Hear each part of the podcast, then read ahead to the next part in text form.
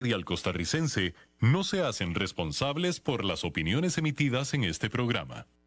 Es claro que estás escuchando un anuncio publicitario. Sin embargo, aquí están los hechos. De cualquier forma que se mida la calidad, el porcelanato es cuatro veces más resistente a la cerámica. Y si querés comprar porcelanato a precio de cerámica, solo hay una opción, y es Porcerámica, número uno en porcelanatos. Tiendas en Lindora y Coyol, porcerámica.com. Transcomer, puesto de bolsa de comercio, presenta a las 5 con Alberto Padilla.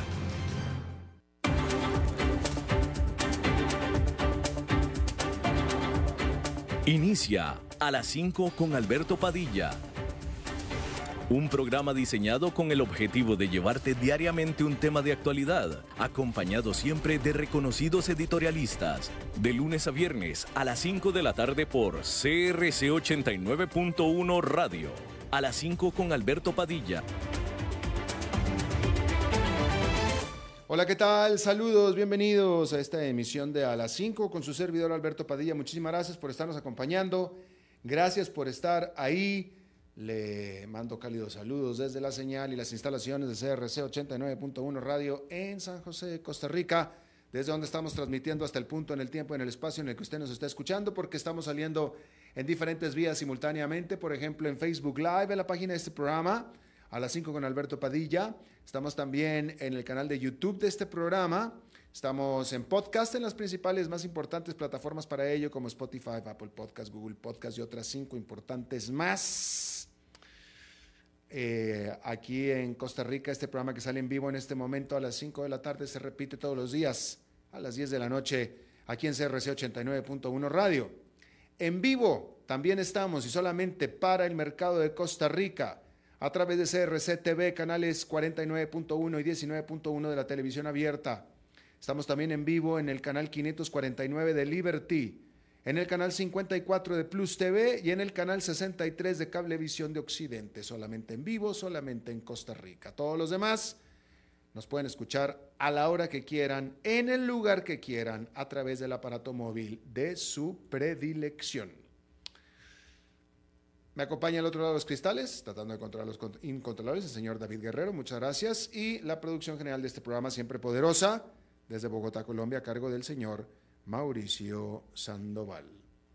Bien, vamos a comenzar con la noticia, pues, inesperada, no voy a decir que bomba, pero sí totalmente inesperada en Estados Unidos, eh, y es eh, los nuevos eh, cargos que criminales, ¿no? Cargos investigación criminal que se le está dando a el expresidente Donald Trump. Primero decir que el fiscal general del estado de Michigan levantó cargos contra 16 personas con 8 cargos criminales eh, o, acusándolos de eh, 8 crímenes por intentar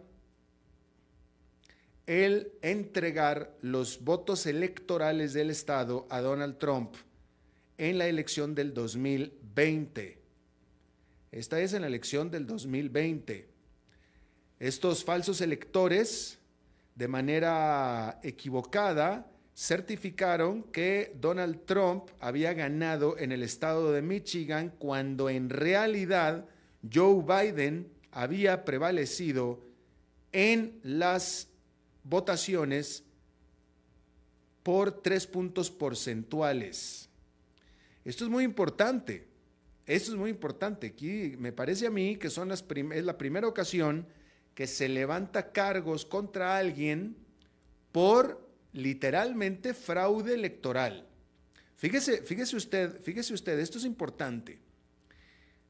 Donald Trump y el equipo de Donald Trump estuvo acusando y demandando ante la Corte por fraude electoral a todo tipo de autoridades y gentes involucradas del Partido Demócrata y del partido de Joe Biden, que es el demócrata, presuntamente y precisamente por fraude electoral.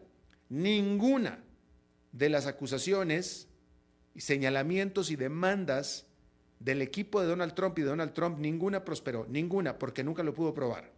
Nunca lo pudo probar, jamás, nunca. Nunca entregó las pruebas, Nunca hubo pruebas, nunca nada. Un juicio o una acusación en un sistema judicial, definitivamente en el de Estados Unidos, pero en, teoría en cualquier eh, eh, sistema judicial, prosperan en base a las pruebas. Tú acusas, tú acusas a alguien de, de asesinato, tienes que entregar el cuerpo del delito. Si no hay cuerpo, no hay asesinato. Tan fácil como eso. ¿No? Y Donald Trump y su equipo jamás pudieron entregar una sola prueba. Jamás. Nunca. Y mire cómo aquí es exactamente al revés. Quien sí se pudo probar que cometió fraude fueron gentes a favor de Donald Trump. Y obviamente los están acusando porque hay pruebas. Hay pruebas. Justamente todo lo contrario. Son la gente de Donald Trump o, gente que apoyaba a Donald Trump los que en efecto cometieron crimen. Y mire que esta es la discusión que siempre tengo yo eh, con el señor Don Enfadado de los jueves aquí en este programa y con cualquiera de los demás eh, que andan con estas teorías de conspiración y todo eso. Al final, siempre todo sale la verdad, siempre. Siempre todo se arregla, siempre solo sale la verdad, ¿no? Y bueno, de nuevo, la noticia es que el fiscal general del estado de Michigan levantó cargos a 16 personas por 8 crímenes cada uno por intentar de manera fraudulenta dar los votos electorales del estado a Donald Trump en la elección de 2020 con estos falsos electores de manera fraudulenta certificando a Donald Trump que había ganado un triunfo de Donald Trump cuando en realidad ahí en Michigan quien había prevalecido en los votos por tres puntos porcentuales había sido Joe Biden. Esto mismo, esto mismo era lo que Donald Trump quería que el estado de Georgia hiciera. Esto es bastante complejo. Estamos hablando de varios casos, de varios estados donde sucedieron cosas similares.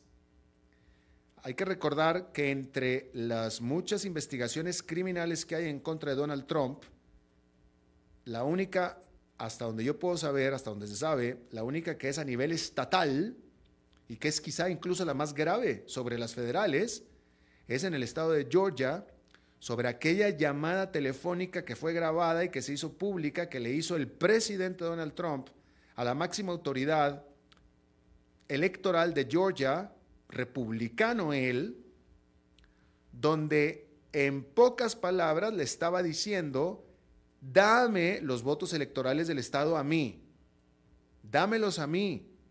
Y el el funcionario electoral le decía, señor Trump, pero es que lo que pasa es que no tengo cómo dárselos. Aquí ganó Joe Biden. Y Donald Trump le decía, no, no es la información que yo tengo, dame los votos electorales, dámelos. Y finalmente no se los dieron porque no ganó en el estado de Georgia Donald Trump. En el estado de Georgia, de, hecho, Donald Trump perdió solamente por 12 mil votos, nada más, por 12 mil.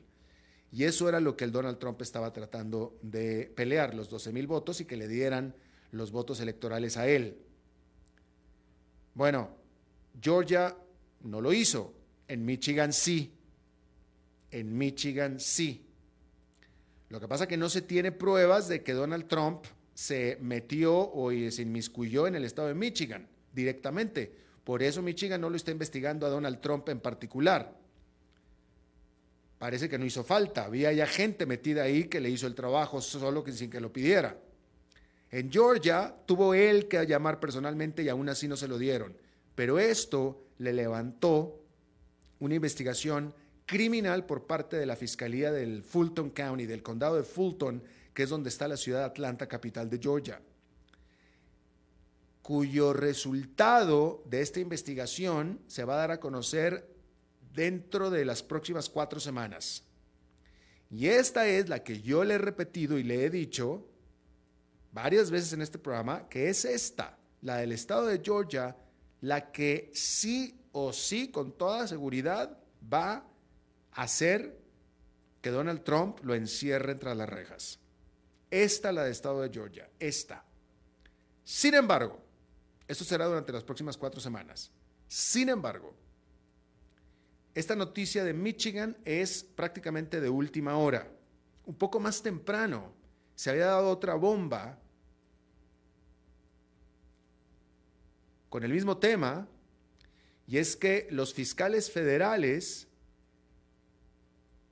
le enviaron una carta al expresidente Donald Trump este martes en el que se le advirtió, se le avisó que está siendo sujeto de una investigación sobre sus esfuerzos de voltear el resultado de la elección del 2020. El problema es que según la historia, este tipo de cartas siempre son el aviso de que en realidad lo que viene es una acusación criminal. Y esta sí que no se le esperaban. Había otras investigaciones a este respecto o, sobre este mismo tema. Esta última investigación es nueva y nadie se le esperaba. Y no se sabe exactamente con qué pruebas tienen. De nuevo, cuando las autoridades, los, cuando los fiscales se lanzan a, se lanzan a una acusación criminal directa, te estamos acusando, es porque tienen las pruebas. Claro, son pruebas que después un jurado va a tener que determinar su validez y la defensa, es decir, Donald Trump va a tener que entregar sus propias pruebas.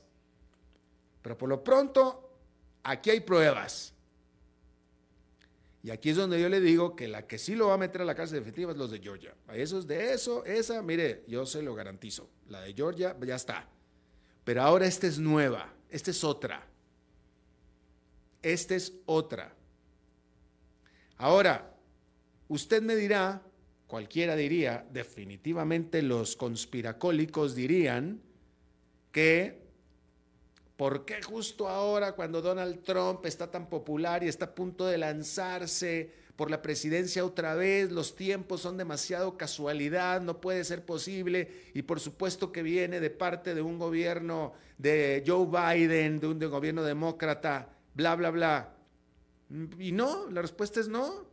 Lo que pasa es que todos estos casos, en primer lugar, todos se dieron al mismo tiempo, todos los crímenes se cometieron básicamente al mismo tiempo, todos estos crímenes, los de las investigaciones en relación a que le trató de dar la vuelta a las elecciones fueron en el mismo tiempo, la de Georgia fue al mismo tiempo, la de los documentos en Mar-a-Lago, esa fue posterior, pasó un poco más de tiempo, pero lo que voy es que Todas estas cosas se toman su tiempo en, investigarse y en recabar pruebas. Pues se toma su tiempo y hasta ahora es cuando está saliendo. Hasta ahora es cuando está saliendo. Eh, no dudaría que el Departamento de Justicia tenga, no dudaría, esto ya es caso de, expertos legales, que yo no soy, pero no dudaría que el Departamento de Estado, del Departamento de Justicia, tenga alguna premura en actuar de una vez, no vaya a ser que de este señor vaya a ser presidente y entonces tenga inmunidad y no se pueda perseguir. Supongo que esa puede ser una consideración en estos casos. Hay que hacerlo antes de que tenga inmunidad. Supongo, no sé. Y luego después viene el hecho, y este es otro tema, viene el hecho de que no hay nada en la Constitución que impida a alguien acusado criminalmente y que esté en la cárcel de correr por la presidencia. O sea que Donald Trump podría ser un presidente tras las rejas y ser presidente y ejercer la presidencia tras las rejas. Legalmente podría ser. Con lo cual, yo aquí otra vez, lo, repetimos, lo único que en este punto pudiera impedir que Donald Trump llegue a la presidencia del país no es que lo metan en la cárcel, eso no es, porque él pudiera hacerlo. No, no hay nada que se lo impida. Lo que pudiera impedir es que le quite la nominación los republicanos, el Partido Republicano. Eso es lo único que pudiera hacer que él no llegue a la presidencia. Casi seguramente si se le quitan el, podemos esperar que si le quitan la nominación, que esperemos que lo hagan, él va a correr como independiente, supongo que es posible que lo vaya a hacer, o sea, que es, que, que, le es, que, que es legalmente posible, Y si es legalmente posible, él lo va a hacer. Él lo va a hacer. Pero va a ser muy difícil que lo logre. Pero si el Partido Republicano sigue con la charada de nominarlo como, para, para, para como candidato para la presidencia del Partido Republicano, con todo y que sea metido a la cárcel, eso va a ser pues una broma y definitivamente una crisis, pero una broma constitucional espantosa. Pero fue, ahí lo tiene usted. Este asunto de Donald Trump va a dejar mucho de qué hablar, por lo menos todo lo que resta de este año. Mínimo. Bien, un soldado estadounidense fue arrestado por Corea del Norte por haber cruzado la frontera hacia ese país sin permiso de acuerdo a el Comando de las Naciones Unidas, que es este órgano responsable de mantener el armisticio que dio fin a la guerra de Corea. La información que se tiene es que este soldado estaba recorriendo el área de seguridad conjunta, que es una sección desmilitarizada entre las dos Coreas, en donde este comando de las Naciones Unidas interactúan con sus contrapartes norcoreanas, pero aparentemente hay una línea ahí en el piso que este soldado cruzó y ahí le dijeron, véngase para acá, y lo agarraron y lo arrestaron. Y estaba todavía arrestado.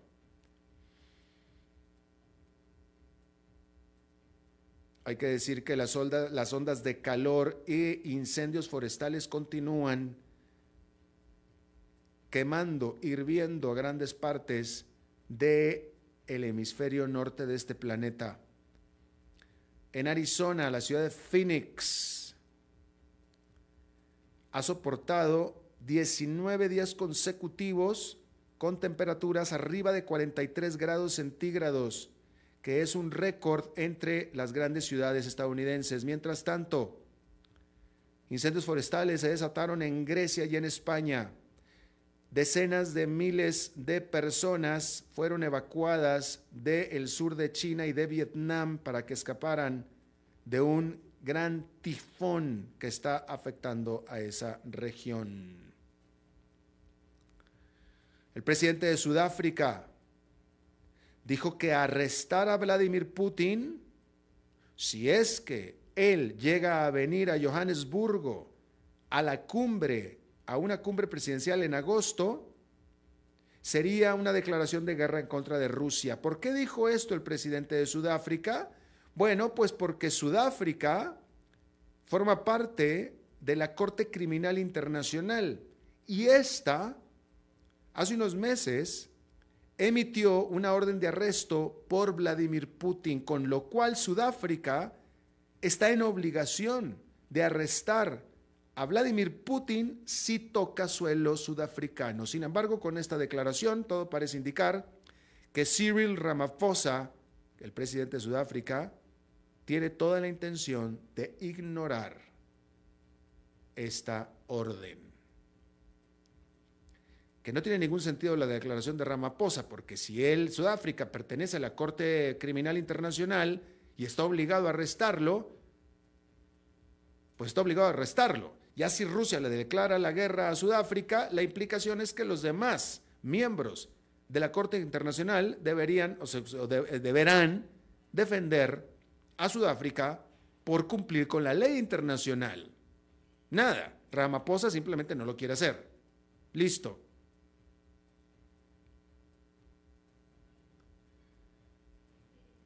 Por cierto que Rusia aumentó, elevó la edad máxima a la cual los hombres pueden ser llamados para ser reservistas por al menos cinco años. Dependiendo de su posición, los hombres que han completado ya su servicio pueden ahora ser llamados a movilizarse hasta los 70 años de edad hasta los 70. Rusia también aumentó la edad límite para ser llamados a formar parte de las fuerzas militares de los 27 hasta los 30 años. El Ministerio de Defensa de Rusia dijo que quiere también incrementar el número de soldados en servicio de los actuales 1.150.000 a 1.500.000. Esto seguramente va a ser lo mismo que sucedió la vez pasada que mandaron a, un llamado a los hombres civiles a formar parte del ejército e hizo que estos hombres civiles todos salieran del país. Una corte de Egipto sentenció a Patrick Saki, un investigador, a tres años de prisión de acuerdo al organismo no gubernamental para, que, el que, para el que trabajaba. Hay que decir que este señor Saki antes había sido arrestado por un artículo que escribió acerca de las plegarias de los cristianos cópticos que son la minoría religiosa de Egipto. Esto fue en el 2020. Este caso atrajo la atención internacional.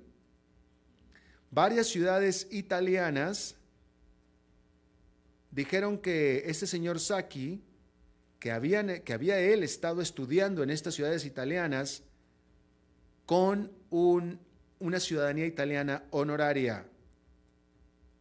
Hay que decir que hay 65 mil, aproximadamente 65 mil prisioneros políticos en Egipto actualmente. Bien, rápidamente déjeme contarle que el Bank of America, ah, vamos a hablar de dos bancos distintos en Estados Unidos, el Bank of America y el Morgan Stanley, que son los dos bancos más grandes de Estados Unidos en su categoría, y ambos reportaron sus resultados al segundo trimestre este martes. Estos resultados apuntan a que la economía del consumidor, que son los pequeños negocios y los consumidores y los hogares estadounidenses, están todavía teniendo un buen desempeño en general porque el Bank of America, que es un banco comercial, es un banco de primer piso, con sucursales eh, bancarias, etcétera, reportó resultados mejor que los esperados, con sus utilidades aumentando por 19% anual.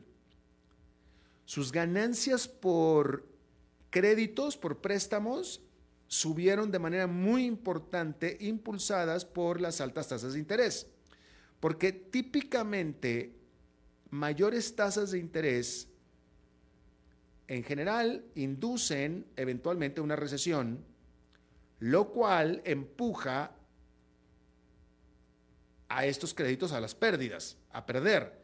Sin embargo, la realidad es que hasta ahora hay muy pocas señales de que vaya a haber una recesión en los Estados Unidos.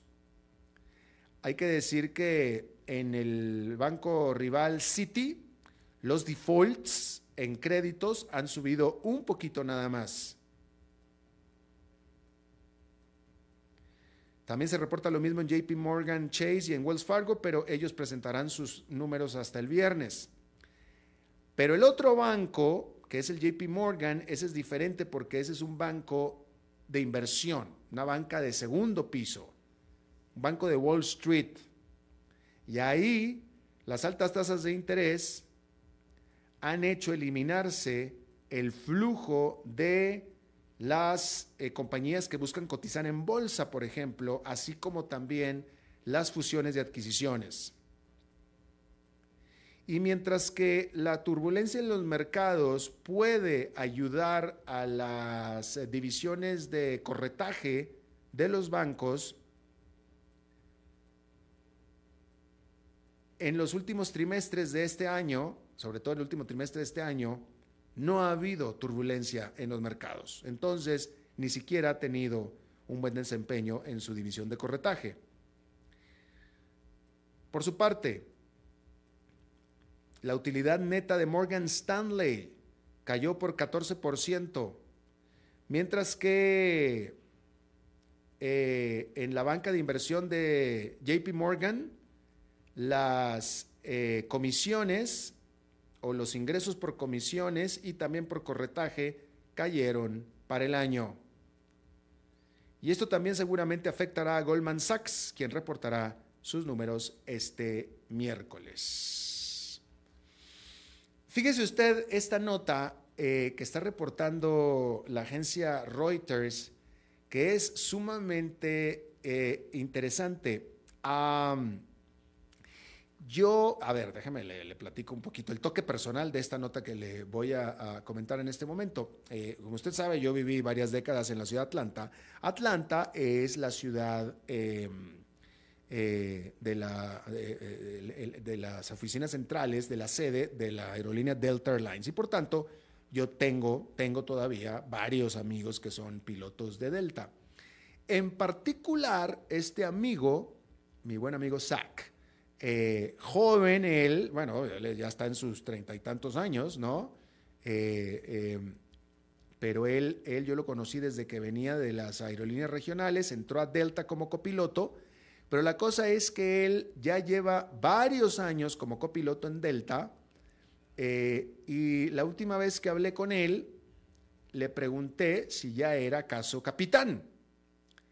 Y me dijo, no, todavía no soy capitán y no creo que vaya a ser capitán pronto. Lo que sí es que soy instructor de vuelo.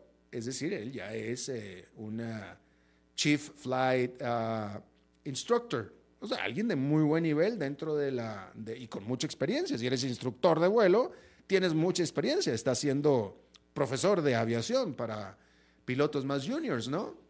Y le digo, ¿por qué todavía no? Me dice, no, yo ya puedo ser capitán si yo quisiera, pero no quiero. Él, es más, él ni siquiera, él está, él está haciendo, él, él entró a Delta y básicamente desde que entró a Delta hace ya varios años, lo pusieron de copiloto de A320, Airbus, un Airbus 320, que es un avión mediano y él pudiera mínimo ser primer oficial ya de aviones transatlánticos, de A350, de 777, aunque ya Delta ya no tiene 777, pero de 767, etcétera. Pero no ha querido. Y le dije, ¿pero por qué? Me dice, porque voy a perder seniority, lo que se le dice seniority. Supongo que en español es señorío. No, no, no, no. Fíjese que no sé cómo se dice en español en las líneas aéreas, cómo lo, eh, cuál es el término que manejan pero en inglés es seniority. es, una, es, un sistema muy interesante. En cada posición de cabina, porque lo mismo es con los eh, sobrecargos de aviación, en cada posición, entre más años llevas, más subes en la escala de señorío o de seniority, con lo que más privilegios tienes. Específicamente privilegios de poder escoger tus horarios de vuelo. Eh, antigüedad, gracias Fernando Francia, me acaba de indicar aquí antigüedad. Pues efectivamente, antigüedad, tienes toda la razón, eh, eh, señorita antigüedad. Efectivamente, gracias Fernando. Entonces, con la antigüedad te viene, va subiendo en la pirámide hacia arriba y puedes ir escogiendo. Notablemente, la ventaja más importante es que vas empezando a escoger tus, vuelos y tus horarios. Por tanto, Típicamente los vuelos más temprano, los vuelos más tarde, los fines de semana, los días festivos, se los dan a los que tienen menos antigüedad. ¿Sí? Y los que tienen más antigüedad, pues escogen ellos lo que ellos quieran, las rutas, los horarios, los vuelos y etcétera. Y entonces mi amigo Zach no quería sacrificar la antigüedad que él ya tenía como copiloto de A320. Estaba muy a gusto como estaba, porque dice, y sobre todo que estaba esperando ya familia, iba a tener su primera, creo que iban a ser gemelos, sus primeros dos hijos, y, no quería perder esa comodidad de poder acomodar a su horario que le venía ya con la antigüedad. Si él avanzaba hacia otro avión o avanzaba hacia capitán, entonces perdía esos beneficios y perdía esa flexibilidad de horario. Y era lo que no quería perder. Todo esto se lo platico porque eh, Reuters está informando que United Airlines es la primera que está reportando problemas por falta no de pilotos, de capitanes. Le faltan capitanes a United Airlines y la nota dice que United no es la única empresa que está. Pero por ley uno tiene que ser copiloto primer oficial y el otro capitán por ley. Entonces, por ley no pueden volar dos copilotos, no pueden. Supongo que podrían volar dos capitanes, supongo. Uno se sienta al lado derecho y otro al lado izquierdo y uno asume el papel del capitán. Pero un primer oficial no puede tomar el papel oficial de capitán. Y como los primeros oficiales, este es el, problema que está teniendo United, que United está teniendo el mismo problema que se presentaba con mi amigo eh, Zach, que los primeros oficiales que tienen señor eh, antigüedad no quieren pasarse al de capitán precisamente para no perder la antigüedad, tienen que volver a empezar, aunque el asiento del capitán es un salario más alto, muchas veces está como del 40% más alto. Entonces, eso está creando un problema en las aerolíneas con estos eh, primeros oficiales que no quieren pasarse a ser capitanes para no perder la antigüedad. Y eso está creando, de hecho están reportando ya que están teniendo que cancelar vuelos porque les sobran primeros oficiales, pero les faltan capitanes. Fíjese usted, qué interesante. Vamos a hacer una pausa y regresamos con nuestra entrevista de hoy. Alberto Padilla, por CRC 89.1 Radio. Es claro que estás escuchando un anuncio publicitario. Sin embargo, aquí están los hechos. De cualquier forma que se mida la calidad, el porcelanato es cuatro veces más resistente a la cerámica. Y si querés comprar porcelanato a precio de cerámica, solo hay una opción, y es Porcerámica, número uno en porcelanatos. Tiendas en Lindora y Coyol, porcerámica.com. Ok, ya te has reído con nosotros, has aprendido con nosotros y nos hemos conocido más, pero es hora de ponernos serios. El mejor momento para invertir fue hace 10 años y el segundo mejor momento para hacerlo es hoy. Entra a transcomer.com, convertite en un inversionista y transforma tu destino. Transcomer, puesto de bolsa de comercio. Construyamos juntos su futuro. Somos expertos en eso.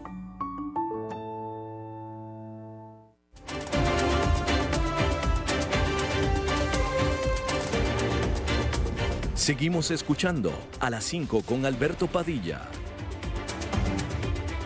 Gracias por continuar con nosotros. En su último número, en su última edición, la revista The Economist tiene un informe muy interesante acerca de eh, la industria eh, petrolera del mundo, concretamente de la de América Latina.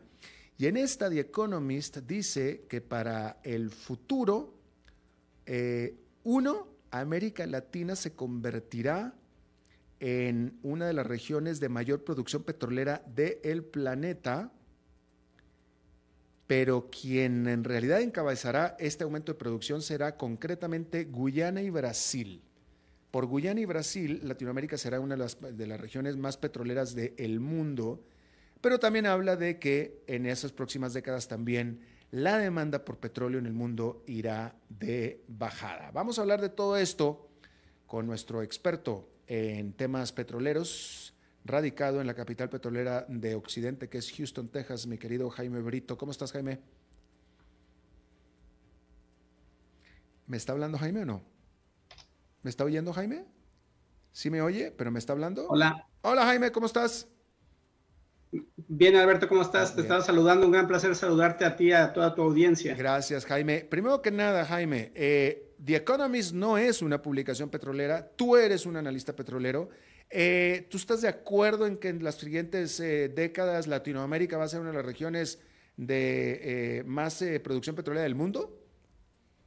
Pues mira, es, una forma muy extraordinaria de, de anunciarlo no estoy de acuerdo en el sentido de que implica ese encabezado una especie de sorpresa o de cambio en lo que tenemos actualmente o lo que hemos tenido los últimos 10, 20 años.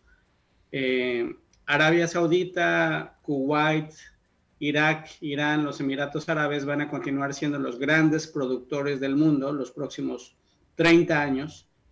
Y dentro de ese gran balance mundial, donde incluso países como los Estados Unidos, Canadá o China, que producen mucho más que México, por ejemplo, o que Venezuela o que Colombia, eh, dentro de todas estas eh, listas de productores, dentro de ellos, Brasil y Guyana ciertamente van a ser los que más estén agregando nueva producción los próximos años.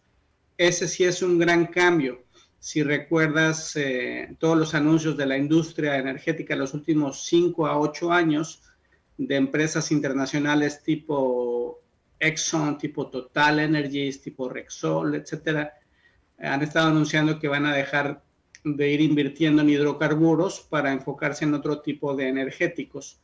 Y en este sentido, las grandes petroleras nacionales como Arabia Saudita, como, como Petrobras, etcétera, van a ser las que en el futuro se van a estar enfocando a invertir más y por la posibilidad que tienen de extraer reservas, tanto Brasil como Guyana, van a estar aportando más volumen de aquí a los próximos 5 o 10 años. Eh, ¿Y eso hará de América Latina en general más productora de petróleo que lo que es actualmente o ha sido antes? Pues no necesariamente, porque puedes decir, bueno, Brasil tiene el potencial, según algún político, según el ministro de Energía hace un par de años, decía que va a subir la producción de, Brasil de 3 millones de barriles por día a 5 para el 2030. Yo tengo mis dudas de ello, no creo que suba a 5, pero bueno, vamos a darle el beneficio de la duda. Y Guyana que produzca hasta un millón y medio de barriles por día, por ejemplo, de aquí al 2030, por lo mucho.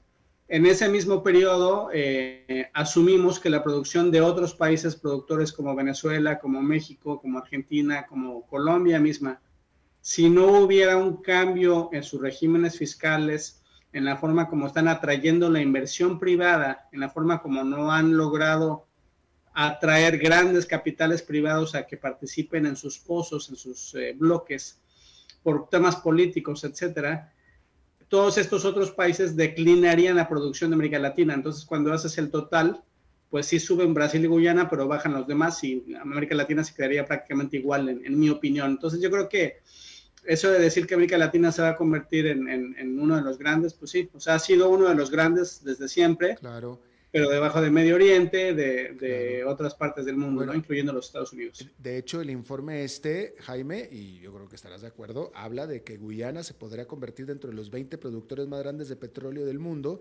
lo cual es extraordinario tomando en cuenta que Guyana nada más tiene 800 mil habitantes, es un país titititito y estará dentro de los 20 productores. Habla de que Brasil será el octavo del mundo.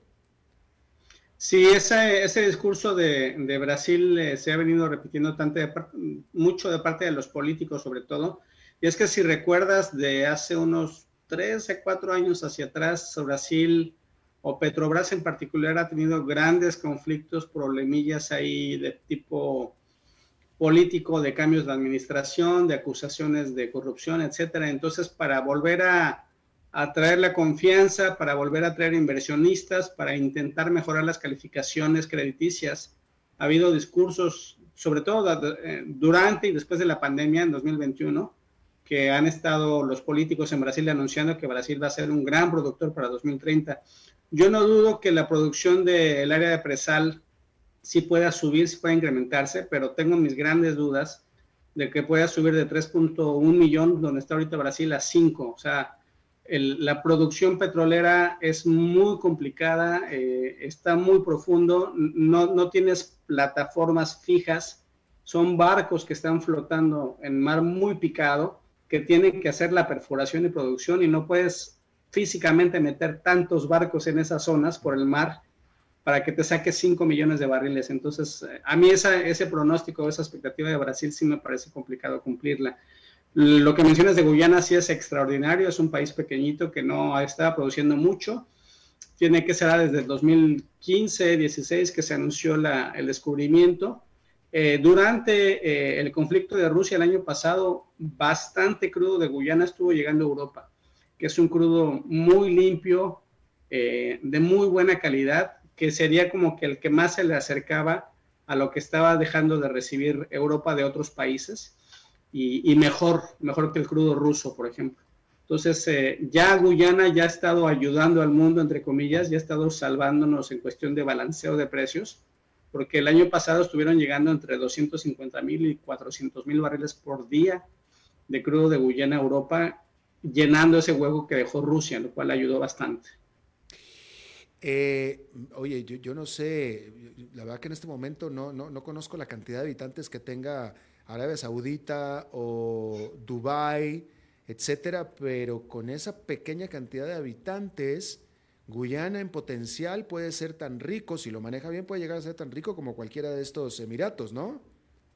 Sí, sí tiene razón. Proporcionalmente yo creo que no hay país en el mundo con, esa situación como mencionas. Si acaso el, el, reino de Brunei, ahí en la isla de una de las islas de Indonesia, que dado el tamaño de lo que producen de energéticos, pues también son bastante ricos todos por ahí.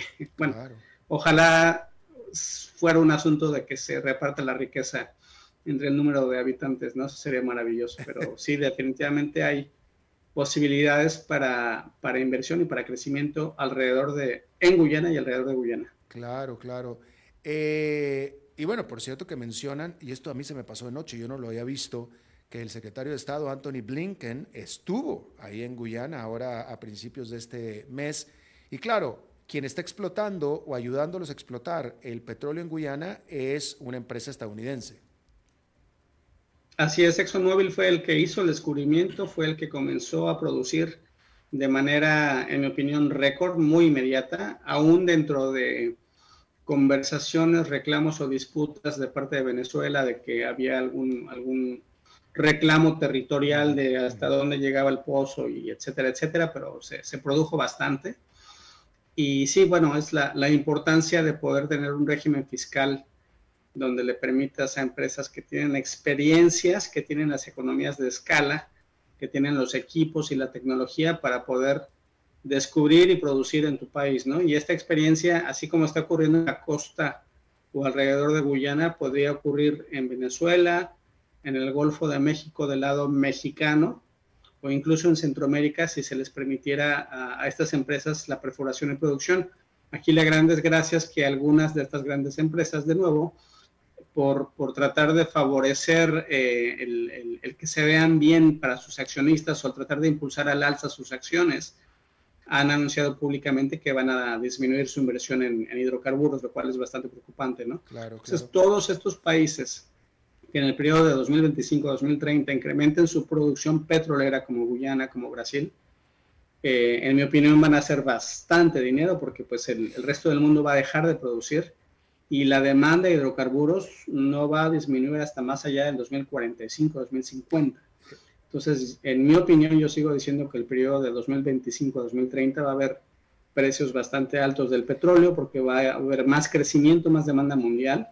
Los combustibles alternativos no, van a ser suficientes para todo lo que va a crecer de demanda energética Asia, etcétera y el precio del petróleo va a estar a, muy buen nivel como para países como Guyana o como Brasil. Se sabe, por cierto, Jaime, que en el Caribe hay mucho petróleo, en el Caribe centroamericano, vamos a decirlo así, y déjame traigo el caso de Cuba, que Cuba estuvo explorando y no encontró mucho, ¿verdad? Sí, habría que ver cómo lo hicieron en Coque Tecnologías y a qué profundidad. Es un tema de, de geólogos, Alberto, yo no soy geólogo, pero sí te puedo decir, hablando con gente que invierte, con, con, gente de la industria, con gente que sabe de eso, que tomas un caso ejemplar de cómo es la geología, digamos, en el Golfo del lado de Luisiana, de Texas, de Mississippi, incluso rumbo a la Florida, tienes características de profundidad de, de, de los periodos, ¿no? De, de si, la, la, capa cretácica, la jurásica, etcétera. Uh -huh tienes características geológicas que son relativamente parecidas a todo lo que es el Golfo de México del lado mexicano, de Campeche, Veracruz, Tabasco, etcétera. Entonces, si tú hicieras la perforación suficiente de 3 kilómetros a 5 kilómetros de profundidad del lado mexicano, es muy probable que encuentres reservas similares a las que están del lado de Estados Unidos. Entonces, en este sentido, lo que se encontró en Guyana es muy probable que esté en las otras Antillas, alrededor de la costa de Brasil o rumbo a Venezuela o alrededor de Venezuela hacia la isla de Guadalupe o alguna de otras de esas islas. Eh, la, la, geología que está en la región normalmente te permite deducir que podría haber pozos, ¿no? A lo mejor lo que te digo es, este, toma el presidente de cierto país mi palabra y dice que vengan a invertir mañana mismo y después de cinco años de, de inversión y de exploración no encuentran nada, ¿no? Pero normalmente así es como es el negocio petrolero en el mundo cuando encuentras en un lado una manzana, normalmente es que del otro lado del árbol puede que haya otras manzanas también. Buen punto. El punto de Cuba. Cuba eh, exploró y no encontró, ¿verdad? Eh, encontraron, han encontrado muy pequeñas reservas que no son económicamente viables como para producir en grandes cantidades, pero de nuevo no tengo ahorita a la mano a qué profundidad exploraron y con qué tecnología, ¿no? Si estamos hablando de la tecnología actual, que desde satélites te encuentran un tornillo, ¿no? A 50 metros de profundidad, a lo mejor aplicando esa tecnología ya se podría encontrar. Claro. Otro tipo de reservas. Por supuesto. Jaime Brito, experto en temas petroleros, eh, siempre, siempre es muy agradable y un placer charlar contigo, mi querido Jaime. Un placer, Alberto. Gracias. Cuídate mucho. Hasta la próxima, igualmente. Vamos a hacer una pausa y regresamos con más. A las 5 con Alberto Padilla, por CRC 89.1 Radio. Es claro que estás escuchando un anuncio publicitario. Sin embargo, aquí están los hechos. De cualquier forma que se mida la calidad, el porcelanato es cuatro veces más resistente a la cerámica. Y si querés comprar porcelanato a precio de cerámica, solo hay una opción, y es Porcerámica, número uno en porcelanatos. Tiendas en Lindora y Coyol, porcerámica.com. Ok, ya te has reído con nosotros, has aprendido con nosotros y nos hemos conocido más, pero es hora de ponernos serios. El mejor momento para invertir fue hace 10 años y el segundo mejor momento para hacerlo es hoy. Entra a transcomer.com, convertite en un inversionista y transforma tu destino. Transcomer, puesto de bolsa de comercio. Construyamos juntos su futuro. Somos expertos en eso.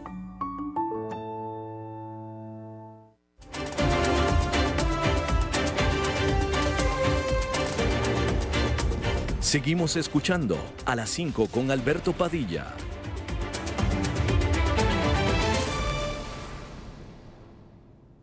Pues, tenemos la participación, el segmento de nuestro colega y buen amigo Fernando Francia. Hola Fernando. ¿Qué tal Alberto? ¿Cómo estás? Primero, dos cosas. Un feliz cumpleaños a mi mamá, que hoy es fecha patria en Uruguay, 18 de julio habrá que investigar si es por el cumpleaños de ella o por algún otro motivo, pero es fecha patria y feriado en Uruguay, por un lado. Y por otro, te voy a recomendar que, eh, porque mucha gente te ve por televisión, aunque vos estés en la radio, esto se transmite en televisión. Entonces, que mires un toque ahí, esta camarita que está como un poco desde arriba, ahí está. Cada tanto una miradita para allá para la gente que está en televisión. Bueno, qué bueno que lo mencionas y muchas felicidades a, a, tu mamá que todos los días te saluda en la página de Facebook del programa, que te escribe siempre desde Uruguay. Ahí está, ahí está, siempre en sintonía. Muchas felicidades, señora Francia. Exactamente. Hoy les voy a traer un, un, tema que ya hemos tocado muchas veces desde la comunicación política, pero eh, tiene una aplicación en la vida mm, cotidiana de las personas. Y voy a ver si, si, si logro transmitirle a la gente este, esta idea a la hora de conversar, de discutir, sobre todo de, plantear argumentos. Entonces me pregunto si les ha pasado, a vos, Alberto, y a la gente que nos escucha, que discuten con alguien, polemizan, debaten sobre un tema y, aunque ustedes saben que tienen la razón, no logran ganar esa discusión. Puede ser en el ámbito personal, laboral, político, social, cualquier aspecto sobre cualquier tema, no importa el tema. Resulta que cuando conversamos o discutimos, con las personas, pues hay técnicas para colocar nuestras posiciones que a veces las aplicamos eh, o, nos la aplican incluso sin saberlo, sin conocerlo. Las discusiones están basadas en la retórica y en la argumentación, es decir, en la forma y en el fondo de lo que decimos. Pero no solo esto influye, y aquí viene el asunto. Una conversación y la discusión no necesariamente es un tablero de, ajedrez con reglas claras. Una discusión es como si fuera una partida de ajedrez, pero en la que no se sabe cómo se mueven las piezas. Las preguntas, los temas, la manera en que se nombra un tema, la forma en que se presenta o se cuenta, son parte de una manera de orientar la discusión. Por ejemplo, si se quiere establecer una cuota a un grupo de vecinos, y se le llama aporte solidario para el mejoramiento del vecindario, puede estar enmarcado en positivo. Pero si se le coloca impuesto vecinal para uso municipal, seguramente nadie querrá saber nada de él. Pero es la misma solicitud. A esta utilización del lenguaje se le llama encuadre. A partir del encuadre se crean opiniones, actitudes y formas de ver la realidad.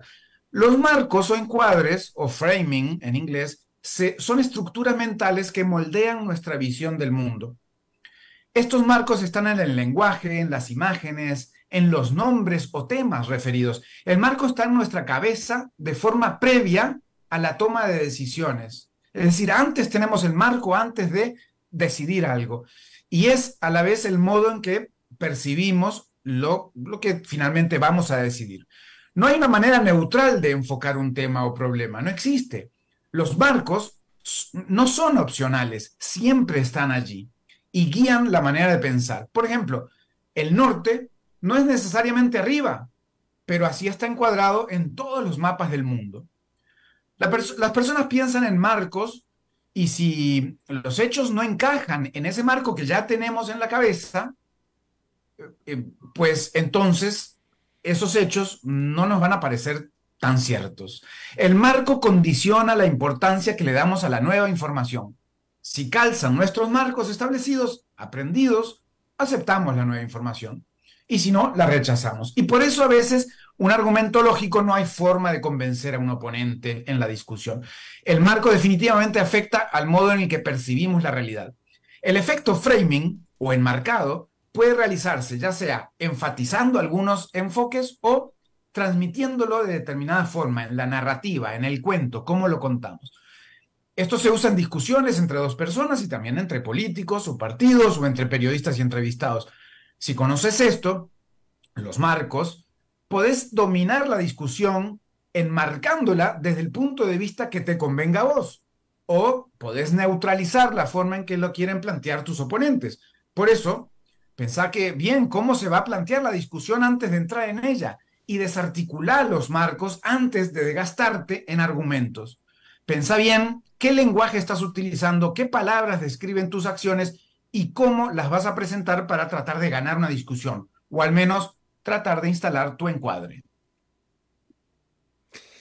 Ay, estaba reflexionando en todo eso. Este, es muy desdichado este trabajo de periodismo, mi querido Fernando, sobre todo en estos tiempos, porque eh, uno, pues, eh, vaya, uno, uno se maneja con el concepto de que la credibilidad lo es todo, que la credibilidad es lo único que tenemos, la credibilidad es nuestra carta de presentación.